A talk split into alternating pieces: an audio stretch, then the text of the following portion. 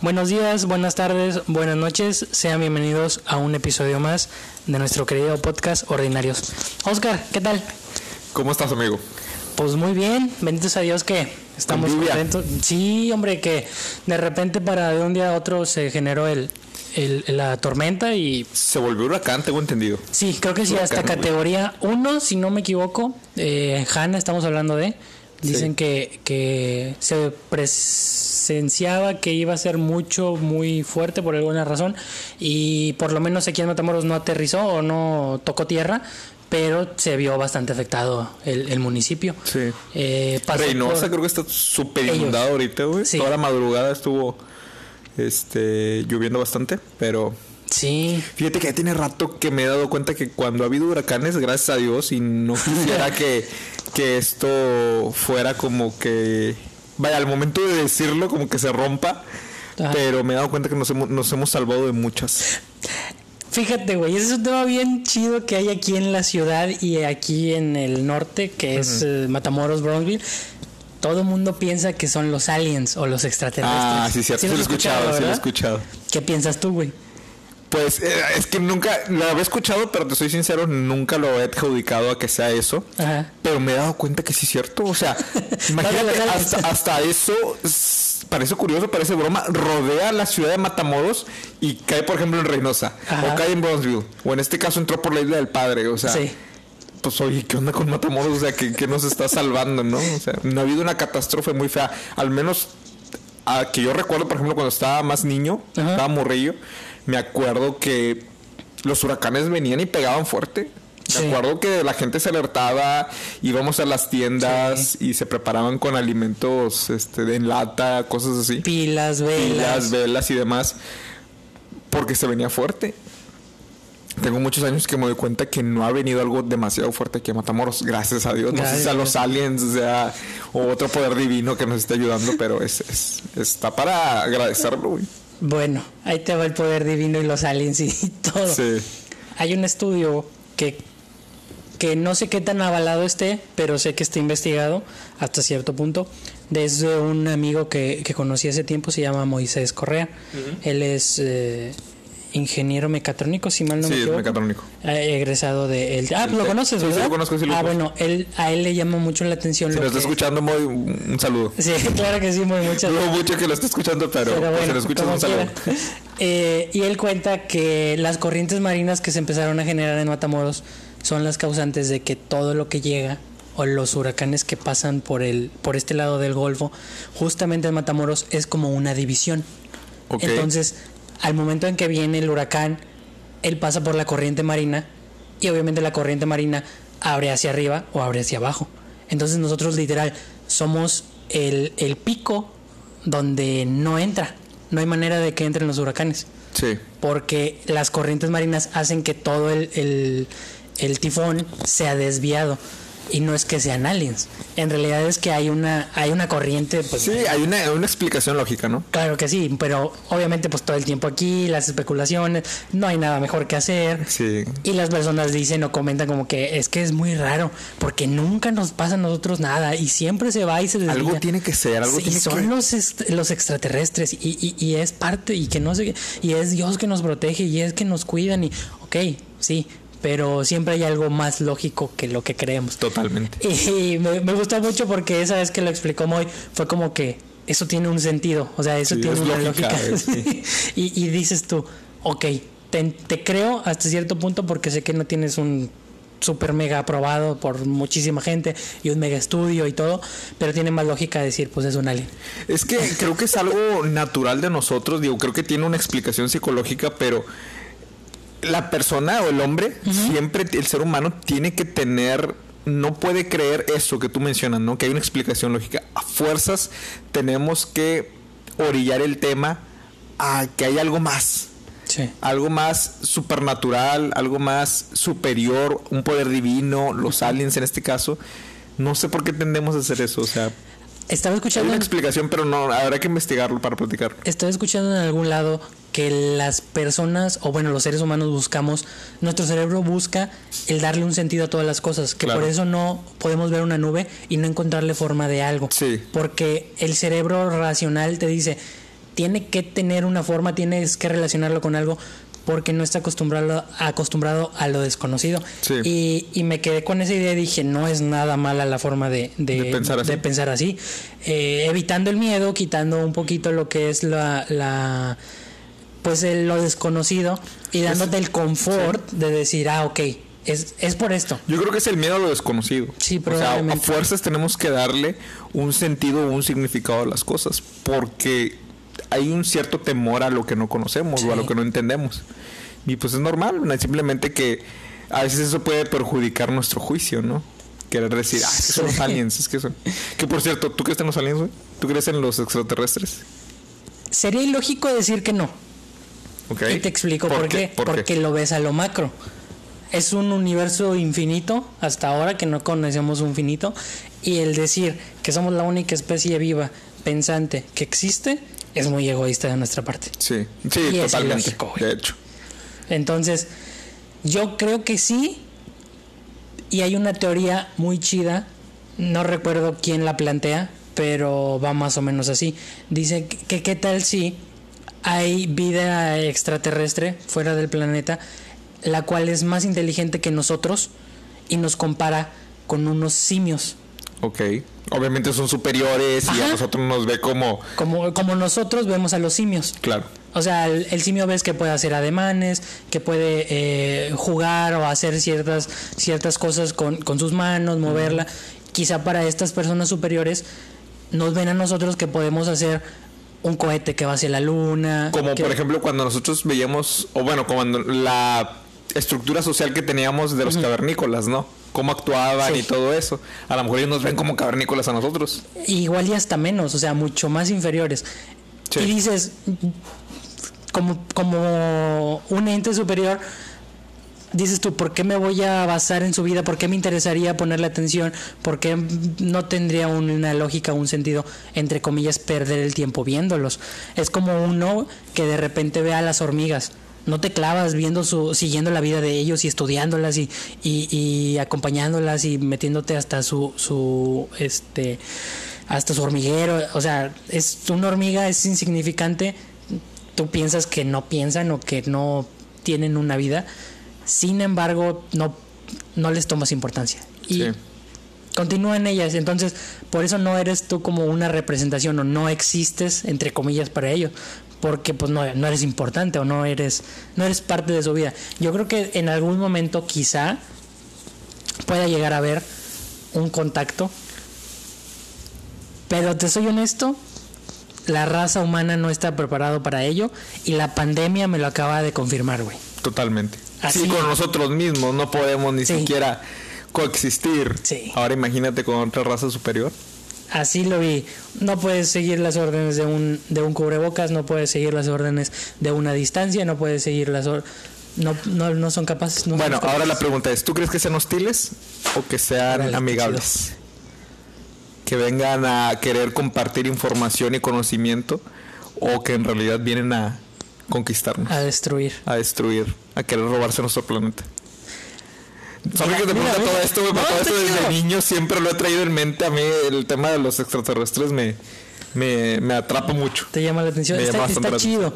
Y te explico por qué. Porque si nosotros fuéramos los que vamos a otro planeta, o sea, la raza humana, yo no creo que iríamos en paz.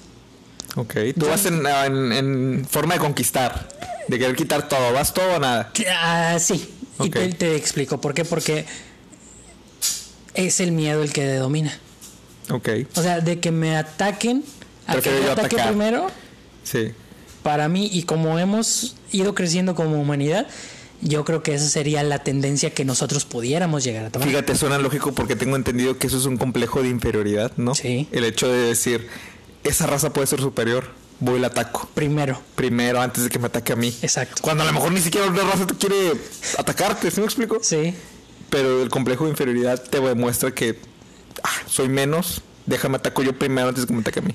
y suena, suena irreal, pero hasta parece cavernícola. Sí, totalmente. O sea, pensar a un futuro que nosotros podemos llegar a y decir eso, o sea, que yo voy a ir a atacarte, es como si dijeras, salgo de mi cueva y voy a tu cueva y te, te, te ataco, te quito tu comida, te quito lo que quieras y regreso a mi cueva.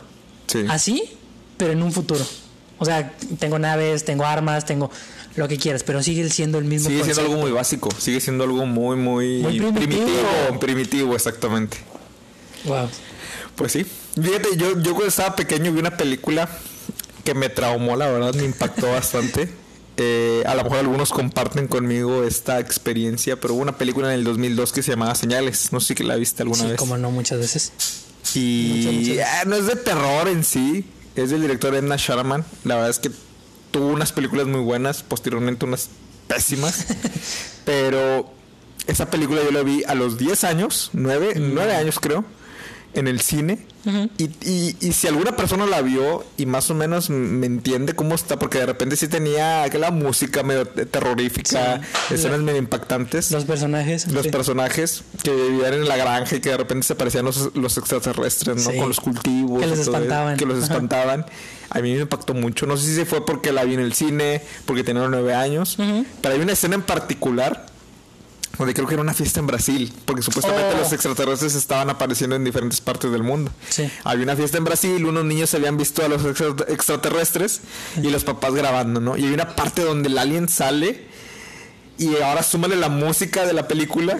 A mí me impactó bastante. Yo me acuerdo, no me acuerdo si lloré en el cine, güey. O sea, porque sí fue muy, muy impactante para mí. Y desde entonces, no te voy a mentir y no me da pena confesarlo, pero fácil, un año o un poco más, viví traumado, güey. Pues sí. O sea, yo no podía dormir en la noche porque pensaba que si volteaba hacia mi ventana Iba a estar iba a estar parado un extraterrestre del otro lado del, del, del techo, o sea, del techo de la otra casa, güey, que me iba a estar observando. O sea, yo no le tenía miedo ni a los fantasmas, Ajá. ni a cosas, este... Al coco. Al coco, espirituales, cosas así, ¿no? Cosas de, de, de inframundo. O sea, para mí eran los extraterrestres, güey. O sea, no sé, a mí la verdad ese tema me... Me llama la atención, pero al mismo tiempo me aterra. A ver, ¿y tu Porque opinión? siento yo que son hostiles, güey. A mí esta película Ah. me dio la percepción de que son hosti- hostiles. Ajá. Entonces, yo no me imagino a un chaparrito cabezón que viene a intercambiar conocimiento. A mí, me, yo me dices extraterrestre y se me viene a la mente un ente alto, delgado, pero con intenciones de querer matarme, con, con intenciones de querer raptarme, de abducirme. A, mí, yo eso lo relaciono con los extraterrestres. ¿Y, y, y qué piensas o... Híjole, es que sí, es, es bastante complicado el, el poder decir o, o- o entenderlo, pero, ok, esa es tu manera de verlos, digámoslo de alguna manera, pero ¿por qué llegas tú a, a la conclusión de que son hostiles por las películas? Sí, mira, yo lamentable, sí, o sea, obviamente mi, mi pensamiento no crítico Ajá. me llevó a esa conclusión por la película, porque así crecí. Y te digo, fue, fue mucho tiempo, güey, digo, fue más de un año, me acuerdo, güey. Órale. Que tenía miedo. Yo era de los de que en la noche, si me quería ir al baño, yo me aguantaba. Yo me aguantaba. Nunca, nunca, gracias a Dios, me oriné. Nada por el estilo, nunca hice pipí en la, en la, en la cama. Pero me acuerdo muy bien en llegar al grado de no querer ir al baño en la noche por, por la oscuridad. Pero no porque me pareciera que un fantasma, un monstruo, o sea, era un extraterrestre. Yo ya le había puesto imagen a ese ente que me iba a asustar y que era el extraterrestre que salía en esa película, en la de señales. Órale. Que era un mono alto, delgado y que me iba a venía por mí. Entonces, sí, ya pensando en un análisis más crítico, pues tal vez una raza superior no no tenga esa intención o quién sabe, no sé, ¿verdad? Es, está, Inserte aquí el tema de Expedientes Secretos X. Sí, el sonido. El sonido. Bien. ¿Y la semana qué tal? ¿Cómo estuvo? Fíjate que bien, por ahí me di cuenta que habías puesto una dinámica, ¿no? Con unas preguntas en, en Ah, en sí, en, en Instagram. Vamos a. Antes déjame- que todo, me gustaría mandar un, gran saludo a nuestra amiga Paola Pinales, que nos está escuchando desde Chihuahua. Ella sí nos escucha. Ella sí nos escucha. Ella se puso el hashtag, yo sí los escucho. Paola, te mandamos un gran saludo, un fuerte Gracias. abrazo. Este, de verdad agradecemos mucho tu, tu tiempo por estar aquí en, en la plática de los de los ordinarios. Y pues a ver qué bien, a ver si podemos Coincidimos. Coincidimos, la enlazamos o vete tú a saber si puede ser en persona Ah. y armamos algo, algo para que también se una a la plática, ¿no? Ya, ya por lo menos algo en Instagram ahí estar cotorreando y que nos diga, que nos dé Ándale, una también. retroalimentación. Que creo que si no me equivoco, en la dinámica que pusiste ya te contestó algo, ¿no? También. Sí, déjame, déjame ver porque aquí debo de tener, dame un segundito. Aquí está. Les platico como quiera antes de que, de que Fredo encuentre las preguntas. Eh, hizo una dinámica en su Instagram, publicó unas preguntas para saber qué temas les gustaría que pudiéramos charlarlo, debatirlo, conocer nuestra opinión y pues así interactuar eh, a lo mejor de una cierta forma con ustedes Sí. por temas este, específicos que quieran hablar. Y bueno, la pregunta fue, ¿de qué te gustaría que habláramos en el podcast? Eh, Pau nos contesta, sucesos paranormales, ejemplo, fantasmas, almas en pena, ¿existe el limbo? Esa es la pregunta que ella nos hace. ¿Te ha pasado algo paranormal? Sí, ya lo he compartido aquí. Ya lo hemos hablado, ¿verdad? sí, yo sí Creo. lo he compartido. Te- porque me acuerdo que yo te platiqué que gracias a Dios a mí nunca me ha pasado algo paranormal. Y no quiero, y, y no te lo digo como orgulloso. Me acuerdo que te hice ese comentario Sí. en algunos episodios. No te lo comparto de forma orgulloso, pero yo no quisiera que me sucediera algo, pero no me ha pasado algo paranormal. A mí nunca. sí, lo del parálisis de sueño, el despertarme Ah, a sí, cierta hora en la noche, todos los domingos. Las 3 de la a mañana, las la hora del diablo. 3.34 de la mañana, 33, 34. La hora Muy del diablo. curioso, la hora del diablo, no sé por qué dicen que la hora del diablo. Pero sí he escuchado que dicen de repente como que lo que, como que en ese momento hay una conexión entre el mundo de los muertos y los vivos, donde la conexión es muy fuerte y por eso suceden cierto tipo de cosas. Entonces por eso le llaman o suelen llamarle el- la hora del diablo. Y hablando de sucesos así extraños y paranormales, el día de ayer, si no re- mal recuerdo, que fue sábado, estuve subiendo unas historias de, de aquí de Matamoros Ok. lo compartí en Instagram. Aquí en Matamoros, en 1980 y tantos, sucedieron algo que, que pues marcó literal la, a la ciudad. Obviamente era otro tiempo, otro momento, Matamoros no era tan grande. Eh, existían un par de personas que las apodaban el padrino y la madrina. Entonces, ay, se me fue la historia. Entonces, ellos, a ver, aquí está. Eh, se- el padrino se dedicaba a leer el tarot a personajes de la alta sociedad y practicaba la religión. Eh, la religión Palo Mayombe. No sé si has escuchado de ella. no, la verdad no. La verdad, yo tampoco. Y te soy honesto, sí me dio mucho pendiente. ¿Cómo se llama? Palo Mayombe. Palomayombe. Ajá. Palo Mayombe. ¿A qué te suena? ¿Cómo a qué? ¿Qué es lo primero que se te viene a la mente? algo algo africano Sí, ¿verdad? sí como de mm, no Como sé que- rituales y así Como ritual de un baile, ¿no? Algo, no sé por qué se viene a la mente eso, ¿no? así como que en medio que hacer un ritual de Wakanda. ah se cuenta pero un poquito más eh, tétrico digámoslo Ah, entonces la madrina era una joven universitaria que decían que tenía poderes sobrenaturales entonces que podría podía hacer cosas mm, Eran de aquí de Matamoros. eran de aquí de Matamoros. Ok. Eh, ellos tenían su casa en la colonia Jardín, un lugar muy emblemático aquí en la ciudad. No me la casa de los narcos satánicos. Ellos son. ok. Ellos dos son los narcos satánicos. Entonces, Para los que nos escuchen, que no son de aquí de Matamoros, aquí hay una... Yo digo, yo sé que estás contando esa leyenda, pero... no es leyenda. Bueno, eh, eh, sí pasó. sí. Sí pasó. Pero aquí hay una casa muy emblemática en Matamoros que está pues muy tétrica, muy terrorífica. Sí. Ya está abandonada desde hace muchos años, Sí. pero es como conocida como la casa de los narcos satánicos, que está en la colonia Jardín. Y pues yo creo que si eres de Matamoros, la tienes que conocer. Tienes ¿no? que saber de ella. Tienes si no, que saber si no dónde la está. conoces, por lo menos. Sabes de ella, has visto alguna foto, sabes dónde está. Sí, entonces eh, era- eran ellos dos, era el padrino que ah, leía el tarot y practicaba la religión de, de Paloma Yombe y era la madrina que era una joven universitaria que decían que tenía superpoder o bueno poderes sobrenaturales. Entonces ellos realizaban rituales satánicos para asegurar el éxito en los negocios de las drogas y en carreras artísticas. Sí. Lo que ellos hacían era, pues, obviamente buscaban cuerpos de, buscaban personas, las atraían, les llamaba mucho la atención a las personas porque obviamente eran personas que tenían mm, un poder adquisitivo muy grande. La casa es enorme, tenía alberca, tenía creo que tres pisos, tenía sótano, tenía muchas, o sea, era una casa muy grande que tenía yo creo que casi una manzana, media manzana de, de espacio territorial. Entonces era un espacio muy grande. Eh, y obviamente cuando no los conoces y te invitan a su casa, te quedas deslumbrado porque son cosas que tú pues no tienes o que quizá en, nunca pensaste llegar a ver en, tu vida. Sí. Te deslumbra como todo lo, grande o lo sorprendente. Entonces, eh, una de sus víctimas fue un eh, estudiante estadounidense de medicina. Vino a una fiesta aquí en Matamoros y por alguna razón se topó con integrantes de la secta y ellos lo desaparecieron.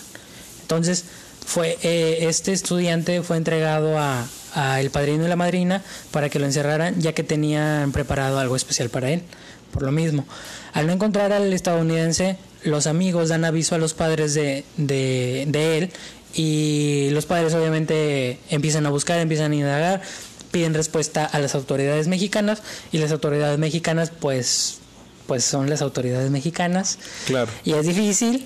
Y es que ponte a pensar, era un estadounidense. Sí. Si hubiera sido un mexicano, a lo mejor hubiera sido diferente. ¿no? Pasaba desapercibido. Sí. En este caso se tuvo que meter la policía de Estados Unidos. El, el detalle es que como era un estudiante de medicina, de repente va a México a una fiesta y ya no vuelve. Sí. Entonces, eh, los padres utilizaron las influencias políticas estadounidenses para presionar al gobierno mexicano y les dieran respuesta de su hijo y que supieran, o sea, que se pusieran cartas en el asunto. Eh, el gobierno mexicano no le quedó otra opción más que trabajar arduamente y las autoridades atraparon a un integrante de la secta, el cual reveló información que los llevó al rancho de Santa Elena, uno que está a las afueras de la ciudad de Matamoros sí, lo ubico. sí lo ubicas, ¿verdad? Sí. Ahí encontraron una fosa con cuerpos mutilados y un caldero donde preparaban los rituales en los cuales habían partes de cuerpo del estadounidense. Entonces ahí fue donde se dieron cuenta que estaba la, el cadáver ya desmembrado, sin partes, sin sangre, eh, literal, donde hicieron el ritual con él y estuvieron pues practicando la brujería. El padrino, la, eh, debido a esto, los buscaron, los empezaron a buscar a las tres semanas, cuatro semanas, los detectan en la Ciudad de México. Eh, el, padrino le pide a un integrante de la secta que lo, que lo asesinara porque pues obviamente no podía revelar la información que tenía porque se manejaba con con muy grandes eh, cúpulas de... O sea, pidió que lo asesinara a quién? A uno de la secta. Ok. O sea, uno de los acompañantes de él. Que lo asesinara a él. Ajá, que le disparara en la cabeza y que lo matara. ¿Por qué? ¿Por qué?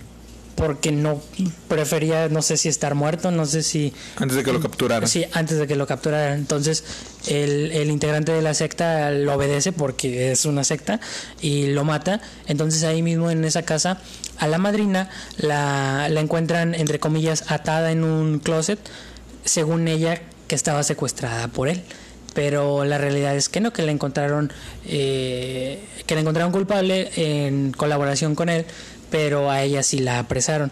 Entonces, eh, al poder, eh, al intentar persuadirlo, pues te digo, los procesaron a ellos y a varios de la secta hasta que pues siguieron pagando, creo, no estoy seguro, la verdad, desconozco el dato, si sigue viva o no, si sigue en la cárcel o no. Eh, pero lo más curioso de esto es que encontraron una lista de nombres en, en la casa, eh, que es la casa de los narcosatánicos, en donde en la lista venían empresarios y artistas muy importantes, como por ejemplo Yuri, Irma Serrano y Juan Gabriel. Como si fueran miembros que de la secta. Ajá, o hubieran sido clientes para haber tomado... Eh, o que a lo mejor eran por ellos. O quizás sí, que puede ser que... no venía, no especificada... No, simplemente encontraron la lista. con los nombres de... Entonces no sabemos si era para, para que les practicaran un ritual, para que fueran parte de los rituales, para que fueran la víctima del ritual, pero ahí estaban implícitos. Y te quedas tú... Eh, estamos hablando de que la colonia Jardín aquí en Matamoros es un lugar pues bastante pudiente, digámoslo de alguna manera, porque está literal a 50, 100 metros del puente fronterizo. Entonces, hay muchos americanos, hay muchos mexicanos, hay mucha es un lugar caro geográficamente hablando, eh, es costoso. Y que de repente que te des cuenta, que te digan que tus vecinos tenían ahí cuerpos, cadáveres desmembrados, que hacían rituales satánicos, Sí, sí, que, sí. o sea, es algo inconcebible. Que si te pones a pensar, digo, bueno, yo que he visto muchos eh, programas de, de casos resueltos o, o sin resolver en Estados Unidos, de asesinos, de, de sectas, la mayoría de los casos son gente que no te la esperas, son gente común que vive en su casa con vecinos alrededor. Y así sucede, o sea, que tienen gente Que los saludas en la corriente, mañana. que los saludas en la mañana. ¿Qué ha habido, vecino? ¿Cómo anda? Ah, y no te das cuenta que en realidad tiene un sótano lleno de cadáveres en la parte de atrás, ¿no? O sea, si está de pensarse, o sea, vete tú a pensar, vete tú a saber que yo aquí, por ejemplo, tenga vecinos, ¿no? Sí, vete tú a saber que yo tenga cadáveres a- a- atrás. Digo, no, no es cierto, ¿verdad? Pero es un ejemplo. Alto policía. ya sé. ya. Imagínate eh, yo diciendo mis crímenes, ¿no? Aquí. Eh, Confesándote. Confesando. Ah, no te creas, es broma. eh. pero nada, nada, Pero nada, sí.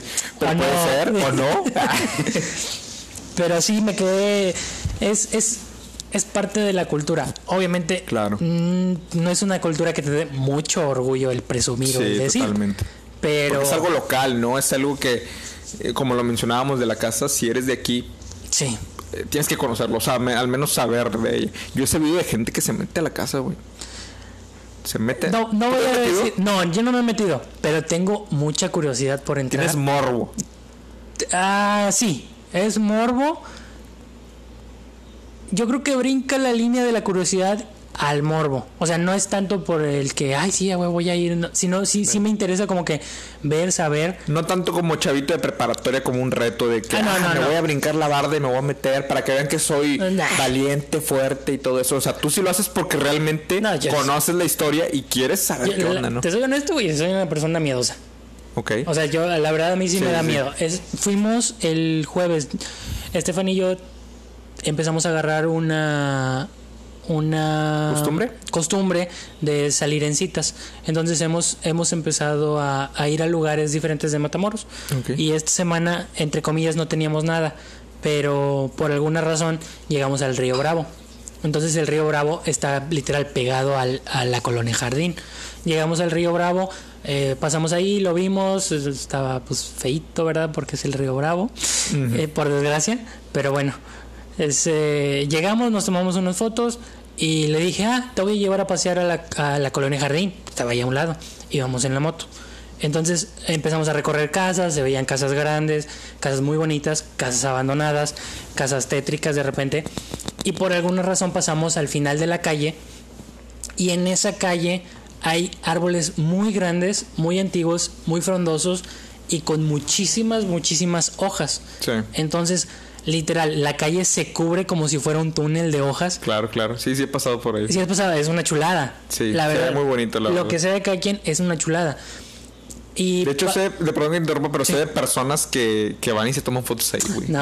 Muchas personas que van y se toman fotos, hacen sus sesiones fotográficas. Eh, es que es precisamente lugar. porque el fondo está muy pintoresco. Sí, Muy es eso. pintoresco.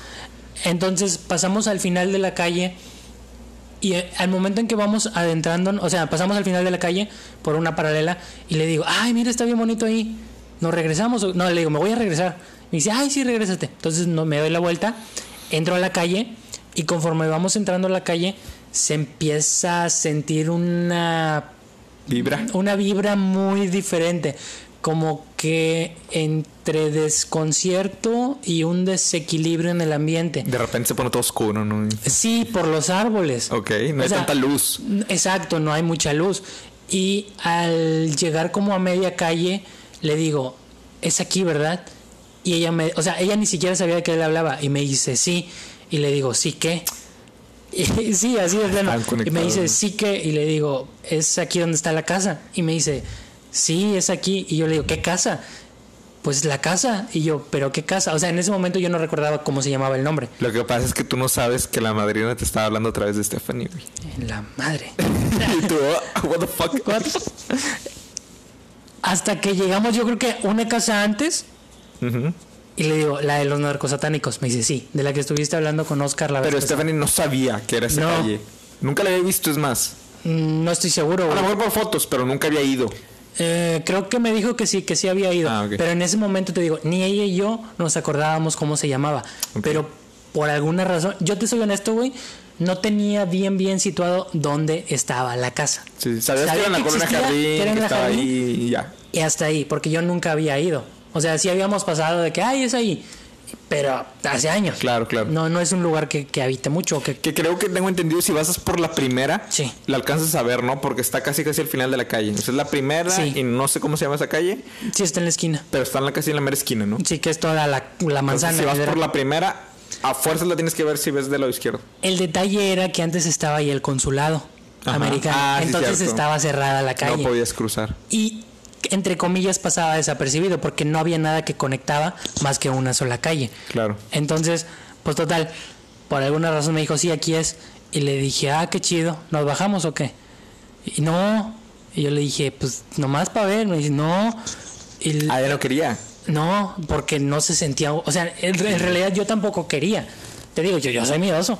Pero tú te dices, tú te haces el valiente, el macho. No, tampoco me hacía el valiente. Yo quería saber realmente qué había dentro. No, era tanto de que ah, es que yo puedo. No era como que, ah, no pasa nada, hombre, No, vamos. o sea, era- era realmente más sí tenías que- te curiosidad. digo, hay una la línea marcada entre la curiosidad y el morbo. Yo brinqué tantito más la de la curiosidad. Obviamente sí había morbo de por medio, pero sí me quedé con ganas de ir y me da muchas ganas de ir y grabar. No sé por en la qué. noche, güey, ir. No, en la noche no tanto, como que en la tarde. Ok. En lo que va bajando, sí, por- para que haya luz. El detalle es que no sé si habrá problema en que te vayan a sacar, que te lleve la patrulla. Tengo entendido que de repente hay guardia por ahí. Por ahí una persona que está cuidando. Tengo entendido. No sé si sea de la policía, si sea alguien privado. Ah. Pero hay mucha gente. Digo, vuelvo, vuelvo a lo mismo. Si eres de Matamoros, es algo muy Sí. emblemático. Muchos chavitos, yo me acuerdo que en la prepa Sí, éramos de que vamos y, y órale, métete. No, ve, ve tú, no, yo no quiero ir. Y, y así, ¿no? Entonces tengo entendido y sé de anécdotas por otros amigos que se han metido y los han sacado. Hay gente que sí les y les dice. ¿Y les ha pasado algo o nada más los, No, les nomás dicen lo que se sacan, retiren? nomás lo, lo retiran, sí. No, no, no te llevan que la policía ni nada por Pues Es que al final de cuentas viene siendo invadir una Sí, propiedad privada. Exactamente. Pero tengo entendido que antes hacían ahí fiestas, de. Halloween, ¿verdad? Yo también me acuerdo. Que las estaciones de radio Sí. hacían fiestas ahí de, de Halloween. No sé ni Pero, por qué, quién, pero pues quién sabe hasta qué punto. me dio nada más les daba la bendición y Eh, me que te vaya- quedo en la casa a dar dulces y se acabó. O sea, a estar ahí, ahí. Y, y te digo, son cosas que a veces uno piensa o dice, ay, es que en mi ciudad no hay nada, no hay nada que hacer, no hay nada que ver, no hay... En realidad sí hay cosas que ver y, y hay Pero cosas... qué costo. Nah, pero qué costo. Qué costo. Igual son cosas que son curiosas y que son datos así. Y no, no me quiero quedar con las ganas de... En algún momento lo voy a hacer. Probablemente te invite, probablemente me esperes afuera. ¿Ves tú? Yo no. Sí, me no te creas. Probablemente me esperes afuera, pero no, no, no sé por qué hay algo, hay algo ahí. No sé por qué me platicas esto y siento como que hay algo que te llama, güey. Sí, Hay algo que te está llamando. que tengo que ir a Sí, ven Alfredo, ve, ve la voz del padrino que te está diciendo por de el la madrina. No sé. Así, güey. no sé por qué dices padrino y me imagino literalmente el Al padrino. padrino, yo también. Al de que- yo también. Vienes Alfredo aquí a la boda de mi hija a pedirme dinero. ¿A qué costo? ¿A qué costo? Pero sí, güey, eso es, es algo muy chido. Lo subí en mi, Instra- en mi Instagram. Si alguien quiere pasar a revisarlo con toda la confianza, ahí está. Dejé el post. Entonces viene con toda la información. Es un texto ba- bastante explícito. Tu perfil está libre, ¿verdad? Sí, Sí, no, güey, yo ni famoso soy. Yo, yo sé, y aunque fuera famoso, güey, ¿qué, Sí. qué puedo ocultar? No, yo sí lo tengo, no sé, lo tengo privado, pero Ok. ya estoy pensando, ya estoy pensando en ponerlo para poner subir cosas así. ¿Conoces a un, a un es que mm, ¿Qué? no sé si les diga Instagramers, Instagramers, ¿no? Instagramer, no sé. Ni idea. Pero es un chavo que se especializa más en Instagram que en cualquier otra red social. Pero en el tema terrorífico. Órale, qué chido. Terrorífico. Perdón, es que estoy, me estoy acostumbrando a, a las ligas que traigo güey, en, en los dientes. Para gesticular bien. Para gesticular bien. Por eso de repente se me va una palabra medio extraña. Una disculpa de antemano. Pero bueno, hay un chavo de Instagram que se llama Carlos Name. O Carlos Name, no sé cómo se pronuncie. Name, sí. Pero ese tipo sube sus- en sus historias siempre historias de terror. Como si a él estuvieran pasando. Obviamente es- tienes que ser un poquito más, inteligente para saber que obviamente lo está... Que no es él. Ajá. Es él, pero todo lo está actuando. ah. Él solito como que ambienta las situaciones, ¿no? Digo, no es como que cada... Todos los días le sucede algo malo. Imagínate... Pobre. Imagínate, pobrecito, a lo mejor suicida, suicídate, no sé, ¿verdad? de tantas cosas que, les- que le pase, que le pase algo mal. Pero seguido sube historias, güey. Sube historias donde le están sucediendo cosas paranormales. Ok. Y todas las suben por medio de historias de Instagram. Y te soy sincero, las he visto en la noche y da miedo, güey. Sí da miedo. Cambia la perspectiva. Sí, cómo no. Cómo no, te saca mucho de onda. Se le mueven las cosas. Obviamente tiene que tener una explicación lógica de cómo lo hace para que se le muevan las cosas. Pero si te la crees. Y aparte porque todo lo está subiendo en formato de historia. Entonces ya sabes que en historias de Instagram nos estamos compartiendo nuestras acciones, nuestros acontecimientos de día a día. Sí. Y él lo está haciendo a través de las historias como si, hey, me está sucediendo esto. Órale. Me acaba de salir esto. Me sal- se me está apareciendo esta, esta figura extraña. O sea, ¿Y en la historia aparece la figura? literalmente sí. Te digo, él hace una superproducción para que aparezca. Él ya lo tiene todo establecido. A lo mejor va a haber gente que me va a decir, no, Oscar, sí es cierto, sí le sucede. Sí. Pero, nah, obviamente no creo. O sea, como que para que te suceda todos los días estás medio cañón, ¿no? No, no es uno donde sale una monita de pelo largo que le cierra la puerta, que le abre la Ah, a puerta. lo mejor y ese, a lo mejor tú lo viste en otra parte. Probablemente, no sé. Puede es que sí sea, puede que sí sea. Que, que Pero, o sea, vaya que transportaron las, capturaron las todas Sí, las, las historias y las a otro subieron en algún video y Ajá. las subieron a Pero lo más seguro es que sí es ese, güey. Es que si es él, hay un punto en el que dices tú, sí es cierto, y hay un punto en el que dices no real. es cierto. Se ve muy real. Sí, como que juega entre el límite de que es verdad y es mentira. La- las que yo vi, probablemente yo creo que sí debe de ser él.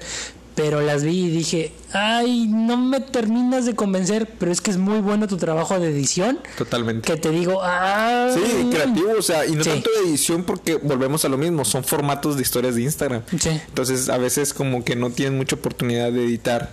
O a lo mejor y sí, y la subes ya como si lo hubieras grabado.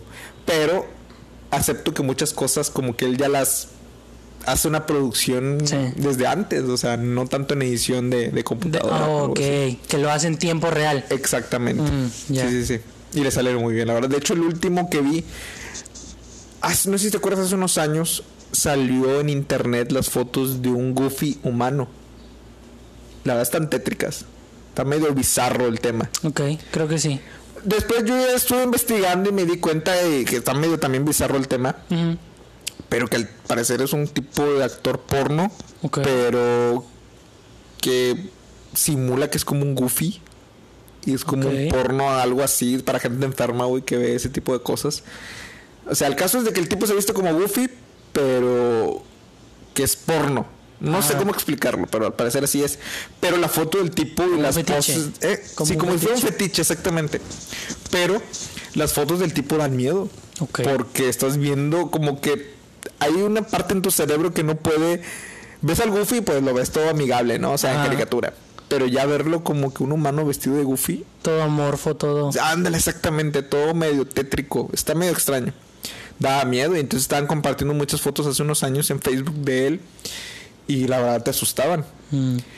Y Carlos Name, o Carlos Name, no sé cómo se pronuncia, lo sacó hace poquito. Mm. Que se le aparecía y sale una persona, obviamente, no, que no es él, ¿verdad? Pues no. Eso era alguien más disfrazado de, de- del Goofy. Y que supuestamente lo estaba acechando en su casa. Órale. Lo andaba buscando. Y daba miedo porque el tipo venía como que de una forma muy agresiva. Y tú te sacas de onda porque pues... ¿Te acuerdas de Goofy? Pues Goofy es un medio tonto, ¿no? Medio Sí, bobo. Goofy. Y acá no, acá venía medio agresivo. Y era, te digo, el humano con el disfraz de Goofy. Y te daba miedo, güey. Órale. Entonces te saca de onda. Velo, güey, la verdad sí te da. Lo, lo voy a buscar porque te digo, estoy casi seguro que sí es el que te, Sí. el que te había platicado. Eh, no sé si a ti te llegaron a hacer alguna pregunta. Fíjate que te soy sincero, no tuve la oportunidad de, de, de compartir. hacer la dinámica. Pero fíjate, pensándolo bien, está bien que tú hayas hecho, hayas hecho esta semana, yo hago esta semana para Órale. la siguiente. Pero Para- te para preguntaron otra cosa, ¿no? También. Sí, me preguntó Yesamina Stephanie. ¿Quién sabe quién será? Sí, ¿verdad? Pues no. Este, Ni en su casa lo han de conocer. Ni en su casa. Stephanie, muchos saludos, muchas gracias por escucharnos. Nuestra Dice fan. nuestra fan número uno del, del podcast. Eh, la pregunta fue la misma, exactamente la misma de qué te gustaría que habláramos en el podcast. Ella nos, nos comenta, ¿creen que como va avanzando la tecnología, algún día sea innecesario los empleados? A ver, Oscar. ¿Crees en el poder de la inteligencia artificial? ¿Crees que más adelante eh, las máquinas nos vayan a, A sustituir. a sustituir, pero de una manera hostil, güey? ¿Por qué sustituir? No sé, güey, porque me acuerdo de Terminator Es- es- es 2. lo que te iba a decir, la ciencia ficción de La los ciencia 90. ficción de los 90, cuando yo era es. niño, siempre me invadió con eso. güey. Así es. Y Bueno, y de hecho hasta la fecha, ¿no te crees? Y fíjate, aparte, está- estoy leyendo un libro que eh, precisamente ayer estaba hablando de ese tema de la inteligencia artificial. De que en cualquier momento nos pueden. Que estamos creando una inteligencia tan poderosa, súper, eh, valga la redundancia, inteligente, Sí. que en un punto va a tener su propia conciencia y nos puede superar en, en muchos aspectos. Eso es algo que yo no termino de entender. ¿Cómo podría crear conciencia? O sea, entiendo que a partir de su algoritmo, de todo su, sus, su procesamiento, llega a haber una respuesta, llega a haber una solución. Pero ¿en qué momento va a definir cuando algo sea bueno, cuando algo sea malo? ¿En qué momento va... ¿Cómo va a llegar a tener esa flexibilidad que tiene el humano? Tengo entendido que ya. Sí. Tengo entendido que hay ciertos programas, Programas. algoritmos, no sé cómo se le diga, que ya toman ese tipo de decisiones. O sea, no estamos tan lejos. De hecho, tengo entendido que Elon Musk Sí. hace poquito le hicieron una pregunta más o menos parecida. No quisiera mentirles porque te soy sincero, no me acuerdo muy bien, muy bien la pregunta. Sí. Pero decía que... Y él respondía más bien con tres opciones de lo que pudiera pasar en un futuro. Algo así. Sí. Voy a investigarla. Venían precisamente en el libro que estoy leyendo. Pero la última opción, me acuerdo que él se queda callado y el entrevistador le dice, ¿a qué te refieres con esa última parte? Y él dice, no, pues espero que los que las máquinas en un futuro sean que sean consideradas con nosotros. O sea, él cree, él es una persona que cree que las máquinas pueden tomar el control, el control más adelante. Órale. No, él sí cree. Te digo, hay que, hay que investigarlo, pero tengo entendido que sí. Pues es que hasta qué punto nosotros... eh, eh, Es que mira, ahí va, volvemos a lo mismo.